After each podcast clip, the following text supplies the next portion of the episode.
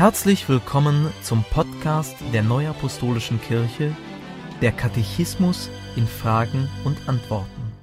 Heute beschäftigen wir uns mit den Fragen 243 bis 259 aus dem Kapitel 4 Der erlösungsbedürftige Mensch. Was ist mit Heilsgeschichte gemeint? In der Heiligen Schrift wird der Begriff Heil im Sinn von Rettung, Bewahrung und Erlösung verwendet.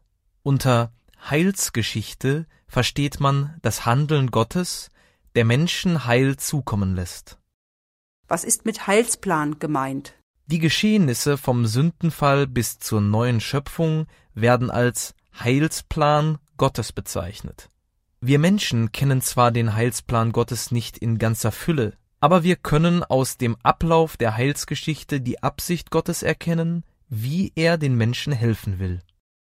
Wie vollzieht sich die Heilsgeschichte? Art und Maß des Heils sind in den einzelnen Abschnitten der Heilsgeschichte unterschiedlich. Über allem steht Gottes Errettungswille, der allen Menschen aller Zeiten gilt.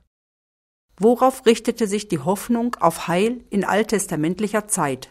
Die Hoffnung auf Heil richtete sich in alttestamentlicher Zeit zunächst auf Rettung aus irdischer Not und Gefangenschaft. Nach und nach bezog sich die Heilshoffnung Israels jedoch immer deutlicher auf den erwarteten Messias.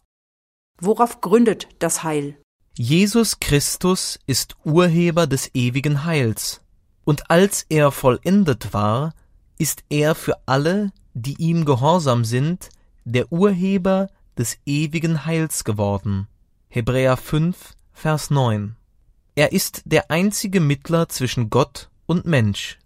In Apostelgeschichte 4, Vers 12 wird bezeugt, in keinem anderen als Jesus Christus ist das Heil, auch ist kein anderer Name unter dem Himmel den Menschen gegeben, durch den wir sollen selig werden.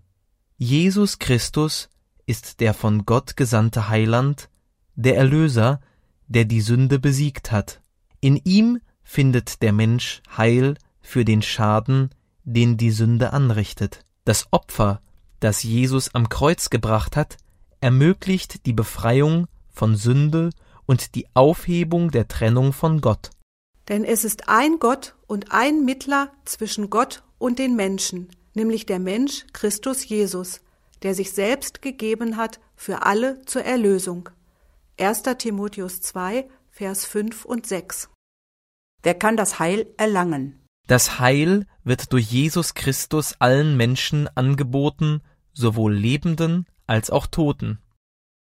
In welchem Abschnitt des göttlichen Heilsplans leben wir?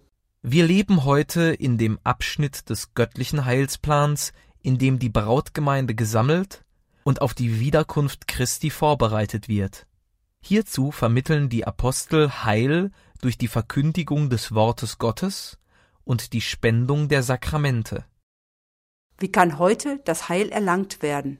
Niemand kann aus sich heraus das Heil erlangen. Das Heil erlangt der Mensch, indem er an Jesus Christus glaubt und an sich das geschehen lässt, was Jesus Christus zum Heil der Menschen gegeben hat, die Sakramente und Gottes Wort.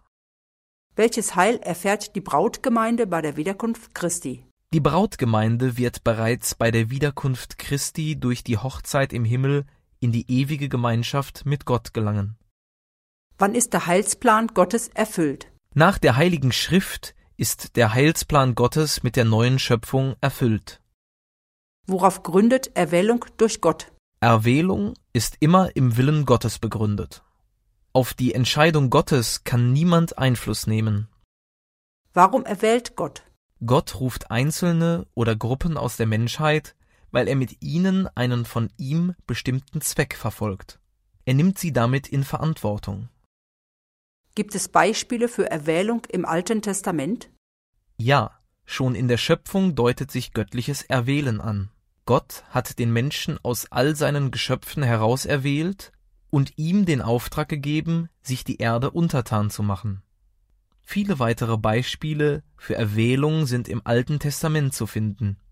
Noah wurde erwählt, die Arche zu bauen. Abraham, Isaak und Jakob waren dazu erwählt, dass durch sie alle Geschlechter der Erde gesegnet werden sollten? Mose war dazu erwählt, das Volk Israel aus der Sklaverei in Ägypten herauszuführen, und Josua war dazu erwählt, es ins verheißene Land zu bringen. Auch das Volk Israel wurde erwählt. Denn du bist ein heiliges Volk dem Herrn, deinem Gott. Dich hat der Herr, dein Gott, erwählt zum Volk des Eigentums aus allen Völkern, die auf Erden sind. Nicht hat euch der Herr angenommen und erwählt, weil ihr größer wäret als alle Völker, denn du bist das kleinste unter allen Völkern, sondern weil er euch geliebt hat. 5. Mose 7, Vers 6 bis 8. Gibt es Beispiele für Erwählung im Neuen Testament? Jesus erwählte aus der Schar seiner Jünger die Apostel und sandte sie in alle Welt mit dem Auftrag, zu lehren und zu taufen. Damit ist die Erwählung zum Volk Gottes nicht mehr auf Israel begrenzt, sondern bezieht alle ein, die an Jesus Christus glauben, Juden und Heiden. So ist das Volk des neuen Bundes von Gott auserwählt. Petrus wurde erwählt zu einem besonderen Dienst in der Kirche, dem Petrusdienst. Gibt es einen Anspruch auf Erwählung durch Gott? Nein, niemand hat Anspruch auf Gottes Erwählung, denn sie ist in Gottes freier Entscheidung begründet. Die Erwählung lässt sich nicht mit menschlicher Überlegung begreifen. Was bedeutet Erwählung aus der Sicht des Evangeliums? Aus der Sicht des Evangeliums ist Erwählung ein Geschenk der Liebe Gottes. Der Mensch hat die Entscheidungsfreiheit, dieses Geschenk anzunehmen oder abzulehnen. Erwählung durch Gott bedeutet nicht, dass von vornherein festgelegt wäre, wie der Mensch handelt. Wozu führt die Annahme der Erwählung? Gott erwählt Menschen zu ihrem eigenen Heil, aber auch zum Heil anderer. Wenn Gott erwählt, ist damit Aufgabe und Verantwortung verbunden. Das Annehmen der Erwählung im Glauben heißt, Jesus Christus, dem Urheber des Heils, konsequent nachzufolgen, also sein Leben nach dem Evangelium auszurichten. Dies zieht göttlichen Segen nach sich. Erwählung wirkt sich auch in der Zukunft aus. Wenn Jesus Christus sein Reich des Friedens aufrichtet, wird die königliche Priesterschaft die frohe Botschaft vom Heil in Christus allen Menschen verkündigen. Erwählt sind dazu diejenigen, die an der ersten Auferstehung teilhaben. Danke fürs Zuhören und bis zum nächsten Mal. Dies ist ein Podcast-Angebot der Neuapostolischen Kirche. Weitere Informationen finden Sie im Internet unter www.nak.org.